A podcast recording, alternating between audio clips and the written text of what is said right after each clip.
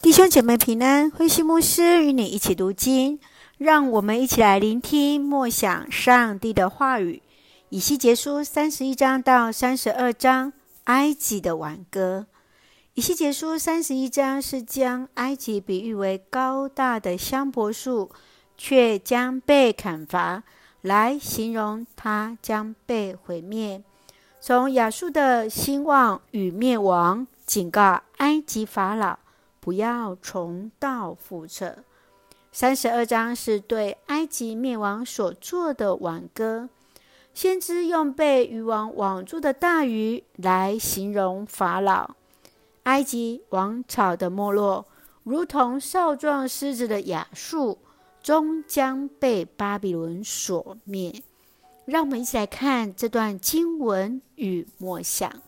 请我们来看三十一章第十节到第十一节。所以，我至高的上主这样说：因为这棵树一直长高，树梢高耸入云，它长得越高越骄傲，我就把它交给外来的统治者，他要因他的邪恶报应他。埃及有如黎巴嫩的香柏树般的高大强壮，然而上帝要审判埃及的骄傲与自大。亲爱的弟兄姐妹，你认为承受祝福的大国，何以会受到上帝如此的审判？当检视我们自己与上帝之间的关系时，你要如何面对上帝的审判呢？继续，让我们来看三十二章三十二节。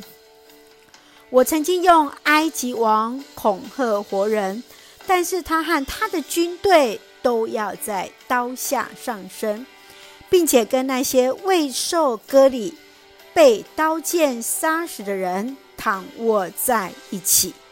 至高的上主这样宣布了，在以西结对埃及所唱的挽歌当中。自认为是少壮狮子的法老，成了那仅能使河水浑浊的尼罗河鳄鱼。上帝使巴比伦毁灭，埃及将成为那废墟，以致成了列国哀悼的对象。再从这段经文当中，你认为一个国家所当倚靠的是什么？今天要如何来成为我们的提醒与借镜呢？求主来帮助我们来看见上帝来掌管这一切。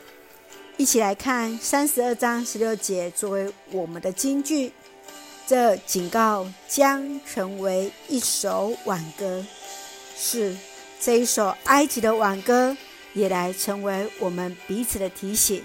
愿主恩待怜悯，一起用这段经文来祷告。亲爱的天父上帝，感谢你深爱着我们，带领我们在新的一天有主同行。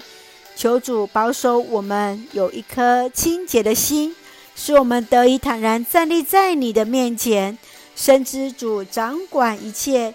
愿主带领我们所爱的国家与城市。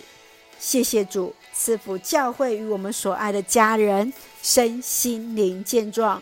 使我们都与主连接，说上帝恩典的出口。